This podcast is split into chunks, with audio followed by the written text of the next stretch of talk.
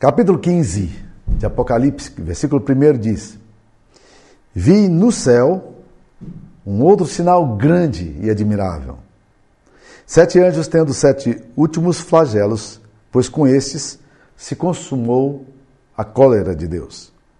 Vi como que um mar de vidro, mesclado de fogo, e os vencedores da besta, da sua imagem e do número do seu nome, que se achavam em pé no mar de vidro, tendo harpas de Deus. E entoavam o cântico de Moisés, servo de Deus, e o cântico do Cordeiro, dizendo: Grandes e admiráveis são as tuas obras, Senhor Deus Todo-Poderoso. Justos e verdadeiros são os teus caminhos, ó Rei das nações. Quem não temerá e não glorificará o teu nome, ó Senhor? Pois só tu és santo. Por isso todas as nações virão e adorarão diante de ti, porque os teus atos de justiça se fizeram manifestos. Depois dessas coisas, olhei e abriu-se no céu o santuário do tabernáculo do testemunho. E os sete anjos que tinham sete flagelos saíram do santuário, vestidos de linho puro e resplandecentes, e cingidos ao peito com cintas de ouro. Então um dos quatro seres viventes deu aos sete anjos sete taças de ouro, cheias da cólera de Deus, que vive pelo século dos séculos. O santuário se encheu de fumaça, procedente da glória de Deus e do seu poder. E ninguém podia penetrar no santuário, porquanto não se, enquanto não se cumprissem os sete flagelos dos sete anjos. Ah, eu não sei se você tem filho ou neto, mas há uma fase da, da, vida dos nossos filhos em que eles são cheios de perguntas. Quando eles têm a, a idade de 3, 4, 5 anos, eles já começam a fazer as perguntas sobre os porquês. E às vezes eles fazem tantas perguntas sobre porquês que chega um determinado momento e a gente se cansa. Eu me lembro de um pai me relatando que ele virou e se cansou com o filho e disse: Filho, você pergunta demais, filho, você não para de perguntar. Por quê? Por quê, por quê o tempo todo? E o filhinho olhou para ele assim e disse: Por que, papai? Você continuou fazendo mais uma pergunta. Mas eu me lembro bem dos nossos filhos, ainda pequenos, mas fazendo perguntas teológicas. E algumas dessas perguntas respeitáveis. Uma delas é o seguinte: se Deus é tão poderoso e o diabo é tão ruim, por que, que Deus não destrói o diabo e acaba de uma vez por isso aí? Por que, que Deus não acaba de uma vez por todas com o mal, se ele pode fazer isso? Esta foi uma das perguntas que veio, né? Por que, que o diabo continua a existir? Por que, que Deus não destrói o diabo de uma vez? Por que, que não prevalece o reino de Deus para sempre? Por que, que nós temos que viver com a questão do mal, com a questão do sofrimento, com a questão da morte? Com tantos poderosos destruindo os fracos, abusando do poder, é, afastando o povo de Deus, por que, que o diabo continua a existir? Por que, que Deus permite que Satanás continue a exercer seu reino maligno como príncipe da potestade do ar? Como é que as forças do mal continuam sem punição pelos séculos de séculos? Onde está a justiça de Deus para punir o ímpio, o perverso e recompensar o justo? O problema do mal e do aparente silêncio de, de Deus diante dos flagelos é um dos grandes mistérios da existência humana. O problema do mal não é algo facilmente equacionável. A resposta a essa pergunta, a questão do mal, porém, ela pode ser encontrada nas Escrituras Sagradas. A Bíblia declara claramente que Deus há de julgar vivos e mortos. Sofonias, que é o livro chamado Livro da, da Ira de Deus, né? É porque ele fala muito sobre a ira de Deus, ele revela a dor ao ver o, seu, o povo de Deus numa atitude de incredulidade. Sofonias capítulo 2, versículo 2, tem uma afirmação que o povo de Deus estava fazendo. Olha que afirmação horrível, quando afirma: o Senhor não faz bem nem mal. Isso é, eles estavam afirmando que Deus era absolutamente indiferente e distante de toda problemática humana. Talvez nenhum dos profetas tenha expressado de forma é, tão clara a dor de Deus, é, numa leitura equivocada que fazemos tanto quanto o livro do profeta Malaquias. Malaquias é um livro que traz as controvérsias do povo contra Deus. São sete controvérsias. Né?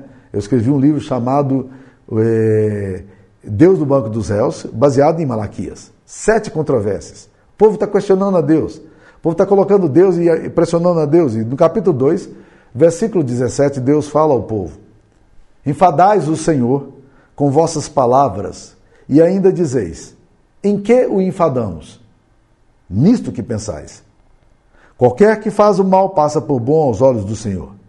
E desses é que ele se agrada. Ou, onde está o Deus do juízo?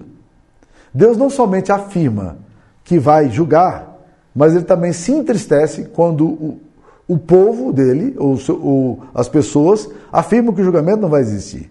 Então, Malaquias 3,18 vai nos dizer de uma forma completa o seguinte: Vereis outra vez a diferença entre o justo e o perverso, entre o que serve a Deus e o que não serve. Porque eis que vem o dia e arde como fornalha. Todos os soberbos e todos os que cometem perversidade serão como restolho. O dia em que, que vem os abrasará, diz o Senhor dos Exércitos, de sorte que não lhes deixará nem raiz, nem ramo. Então está aí o tema da ira de Deus. E quando você lê no capítulo 15 e 16, o que, que você vai encontrar? Os flagelos de Deus. Sete flagelos. É bom lembrar que a ira de Deus é um dos seus atributos. E que a ira de Deus faz, está é, é, tá muito claro nas escrituras sagradas. Há uma ênfase na teologia moderna, contemporânea, de distanciar ou mesmo rejeitar a ideia do, do Deus que julga. Mas esse tema é um tema absolutamente bíblico e relevante. O Deus da Bíblia é um Deus sempre pronto a estender a sua graça, conceder misericórdia, mas também é um Deus que julga que manifesta a sua cólera, que manifesta a sua ira, ainda que não seja uma ira emotiva, mas uma ira para estabelecer o juízo. É necessário que haja julgamento, porque sem a ira de Deus não haverá justiça na história. Se quisermos ser fiéis à palavra de Deus, ou se continuarmos cristãos, é impossível descartar esse julgamento da criação de Deus. Porque isso é absolutamente coerente com a palavra de Deus. Então, nesse texto aqui, meus queridos irmãos, nós vamos encontrar João descrevendo esses sete, esses sete flagelos. Quais são os critérios que esse texto aqui coloca para a aplicação da ira de Deus no seu julgamento? Primeiro, que a primeira coisa que nós precisamos entender é de que a, a ira de Deus é bíblica e ela não é alguma coisa cultural. Nós precisamos entender isso. O tema da ira de Deus é bíblico. Jack Elu, chama-nos a atenção para essa realidade ao afirmar o seguinte: a tendência teológica e espiritual atual consiste em minimizar e até descartar o julgamento. Na verdade, meus queridos irmãos, para muitos essa ideia deve ser entendida dentro de um contexto histórico social. Os povos do Oriente vivem, viviam nesse contexto que os deuses se mesclavam com culturas pagãs, e esse conceito estaria inspirado nas culturas do Oriente. Muitas pessoas ainda acham que é isso aí. Mas, mas mais uma vez, já que ele vai dizer, é impossível descartar esse julgamento da criação de Deus. Antes, repousa sobre a convicção evidente de que se Deus é Deus, ao mesmo tempo perfeito e justo, como se poderia dar o encontro de Deus e do mundo, se que, eh, sem que se revele a luz absoluta da verdade a que nós fomos expostos. Packer, um outro teólogo, afirma que a Bíblia poderia ser chamado o livro da ira de Deus, pois a ira de Deus está repleta de narrativas de retribuição divina nas escrituras sagradas. Desde a maldição e expulsão de Adão e Eva em Gênesis 3, até a derrota da grande Babilônia e do grande tribunal de Deus em Apocalipse 17 e 18. O tema da ira de Deus é claramente usado sem qualquer inibição pelos escritores bíblicos. Segunda coisa, a ira de Deus é bíblica e não cultural, não é uma questão de cultura, mas a segunda coisa que nós vamos perceber é que a ira de Deus tem a ver com o seu caráter santo e justo. A ira de Deus, na Bíblia, produz louvor, porque por meio dela, Deus manifesta a sua justiça. A ira de Deus é a sua reação ao pecado, à iniquidade do homem, à sua irreligiosidade e sua perversidade moral. Paulo pergunta: Será Deus injusto por aplicar a sua ira? Romanos 3,5. A ira de Deus é a perfeição do caráter divino. A ira do Senhor reflete o seu zelo, e esse fogo do zelo do Senhor que há de consumir a terra, conforme a linguagem do profeta Sofonias. Por ser santo o seu caráter, O juízo de Deus precisa ser pronunciado. A santidade de Deus requer justiça. Como disse C.S. Lewis, os castigos divinos são todos misericórdia, e um bem especial advém de um mal especial, e a extrema cegueira provou-se curativa. Terceira coisa que a gente precisa entender sobre a ira de Deus é que a ira de Deus se revela contra aqueles que, apesar de toda a revelação de Deus, preferem blasfemar e a reconhecer os seus pecados. A ira de Deus é sempre judicial, isto é, a ira de Deus é uma aplicação da justiça. O Senhor só manifesta o seu furor contra os que, mesmo advertidos e exortados, continuam endurecidos em seus pecados. Assim aconteceu nos dias de Noé. O povo de Deus foi castigado porque não deu ouvido aos seus profetas enviados por Deus, segundo a Crônicas 36, 14. As epístolas afirmam que o juízo de Deus virá sobre todos que rejeitam o evangelho da graça de Deus revelada em Cristo, segundo, segundo Tessalonicenses 1, 6 a 9. A ira de Deus vem como resultado da recusa infinita em aceitar a Deus e reconhecer o seu senhorio. Em outras palavras, a ira de Deus na Bíblia é alguma coisa que os homens escolhem para si mesmos. Packer vai explicar essa realidade citando o texto de João 3, versículos 18 e 19, que diz: Julgamento é esse: que a luz veio ao mundo e os homens amaram mais as trevas do que a luz, porque suas obras eram más. Ele, ele continua explicando: o descrente preferiu ser independente de Deus, desafiando a Deus, tendo Deus contra si. A essência da ação de Deus na ira é dar aos homens aquilo que escolheram, com todas as suas implicações, nada mais, nada menos. Quase todos os flagelos descritos no capítulo 16 de Apocalipse, o texto que nós estamos lendo, 15 e 16, os sete flagelos, é, quase todos os flagelos, olhados criteriosamente, estão relacionados à escolha do homem em não querer Deus, em viver de forma autônoma, em viver a sua maneira, sem Deus e sem governo. O primeiro flagelo que aparece aqui se encontra no capítulo 16, 1. Diz que as úlceras malignas vieram aos homens portadores da marca da besta e aos adoradores da sua imagem. Quem são esses homens marcados pela besta? São aqueles que aceitaram a proposta sedutora de se curvar diante dele e adorar a sua imagem. De colocar a sua mente, por isso a marca está na fronte, e colocar as suas mãos, por isso a marca também está nas mãos, é, a serviço das trevas.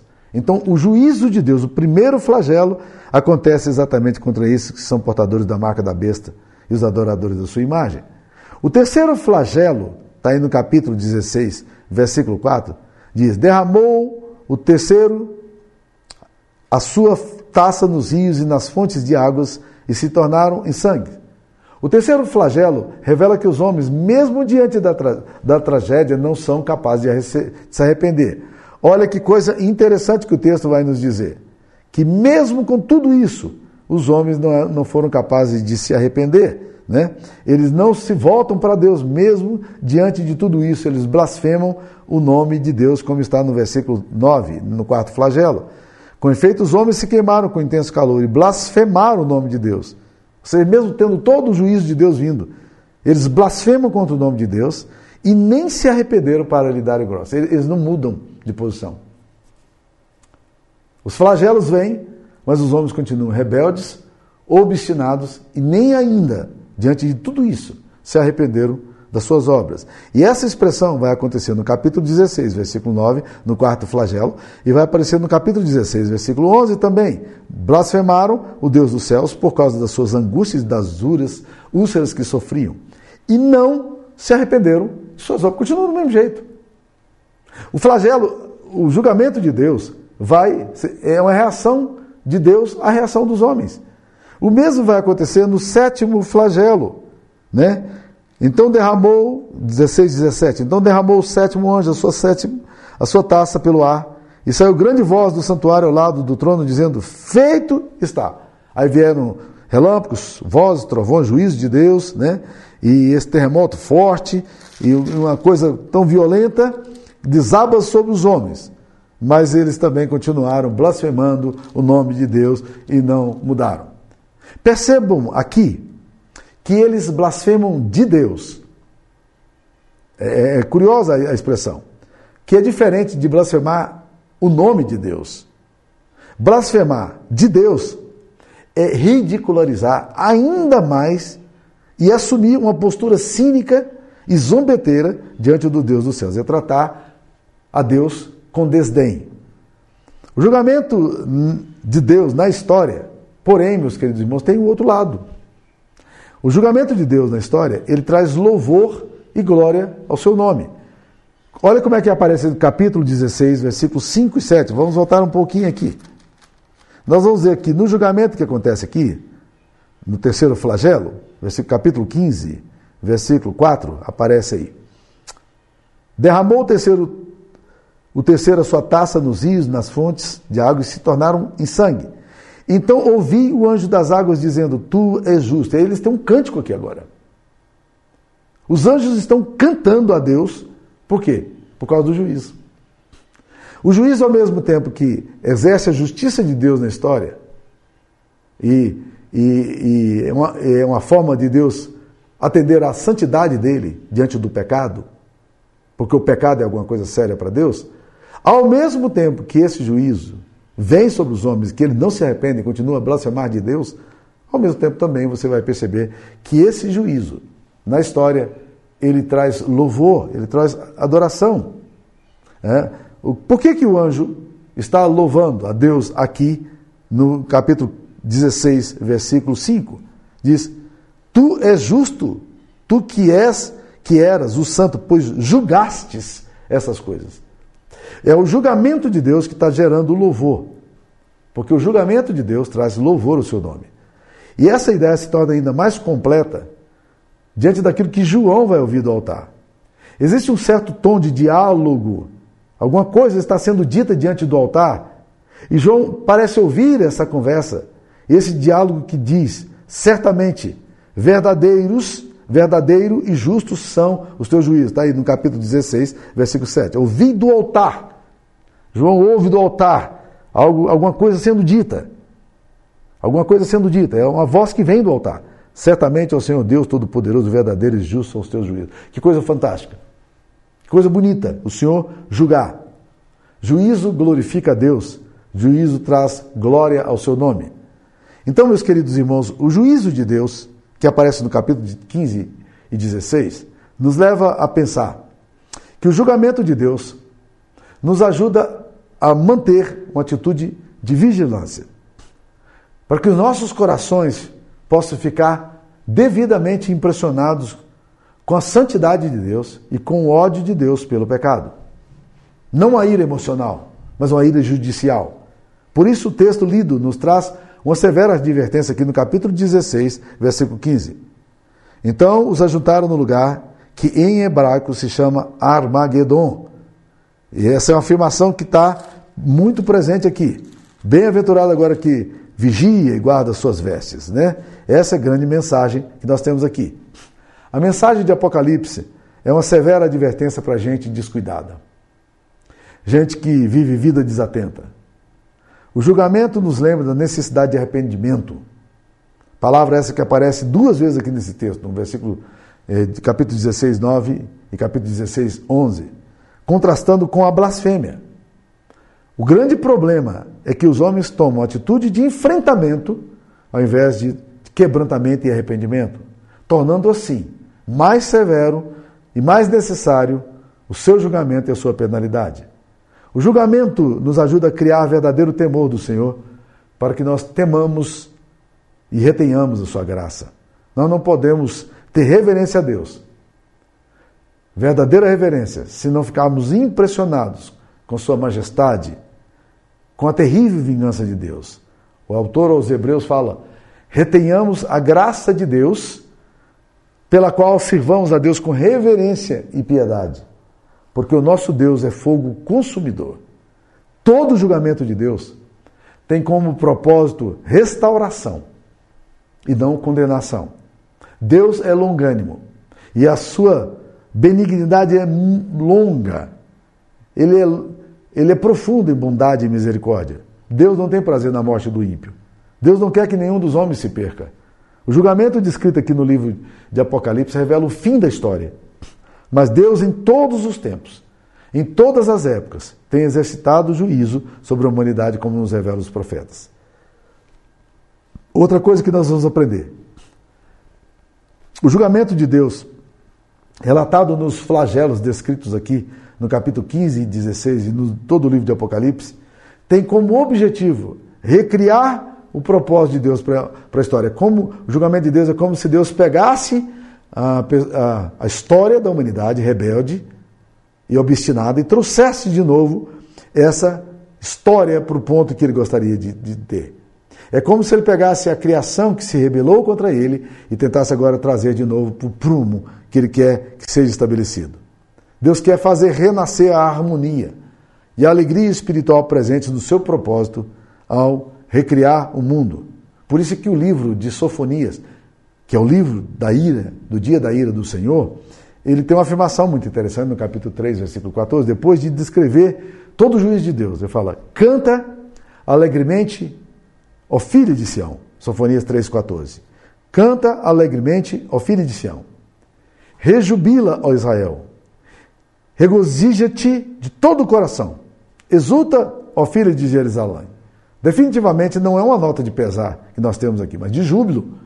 O julgamento de Deus vai trazer alegria sobre a terra. A natureza requer isso. O sistema judiciário criado por Deus requer isso. Nossos desejos mais antigos revelam a aspiração humana pela justiça. Diante do caos, diante da impunidade, existe um desejo latente na raça humana de que a justiça prevaleça contra a injustiça humana. Que a justiça destrua o caos. Que a justiça de Deus estabeleça critérios e parâmetros. Que a justiça de Deus reverta toda a lógica e incoerência de um mundo caótico e muitas vezes aparentemente destituído de parâmetros, onde nós muitas vezes temos a impressão de que ímpios e perversos prevalecem, enquanto pessoas aparentemente de boa índole e gente inocente sofrem inexplicável castigos e esmagamento. Os sete flagelos do capítulo 15 e 16 de Apocalipse falam exatamente dessa postura de Deus diante do mal. Sua ira vira, visa a sua glória. E eu quero terminar com mais um texto de Malaquias, lá do último livro do Antigo Testamento, que também fala sobre juízo. Diz aí Malaquias 4, versículo 1 e 2. Pois eis que vem o dia e arde como fornalha. Todos os soberbos e todos os que cometem perversidade serão como restolho. O dia que vem os abrasará, diz o Senhor dos Exércitos, de sorte que não lhe deixará nem raiz nem ramo.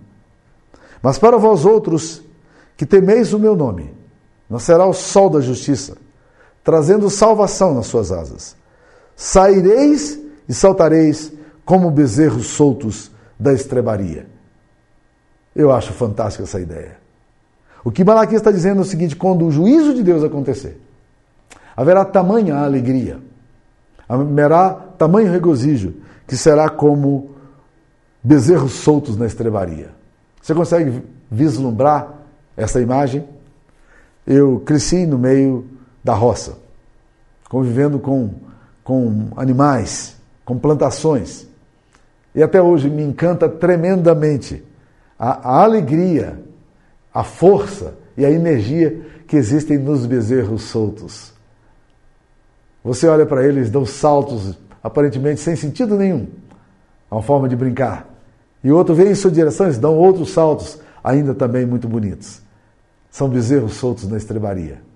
É a figura maravilhosa de como nós desejamos, precisamos almejamos e quão necessária é a juízo de, o juízo de Deus.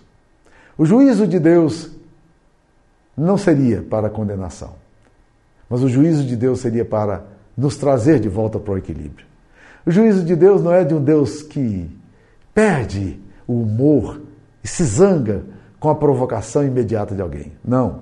O juízo de Deus se estabelece contra a injustiça, contra a opressão, contra a desumanização, contra a quebra de todo o princípio da criação que Deus fez para que nós vivêssemos nele.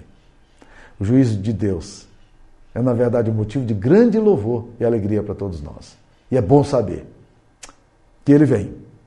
Vem julgar a terra, julgará o mundo com justiça e os povos consoante a sua equidade. Esta é a palavra de Deus. Vamos orar? Senhor, nós queremos viver na presença do Senhor com santo temor e reverência.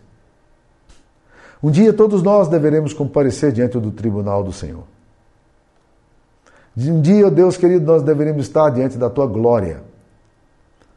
Meu Deus, nós sabemos que não há justiça em nós mesmos. Nós sabemos, ó Pai querido, que a justiça que temos é como trapos de imundície diante do Senhor. Por isso, ó Pai querido, nós te louvamos, porque o Senhor nos vê pelos, pela justiça de Cristo, pelos méritos de Cristo, porque nenhuma justiça há em nós. Mas o Senhor um dia resolveu colocar toda a ira do Senhor sobre o teu filho amado, para que nós, que antes éramos inimigos do Senhor, fôssemos reconciliados e fôssemos perdoados e justificados pelos méritos de Cristo Jesus. E é por meio de Jesus que nós oramos. Amém. Deus abençoe você. Fique na paz.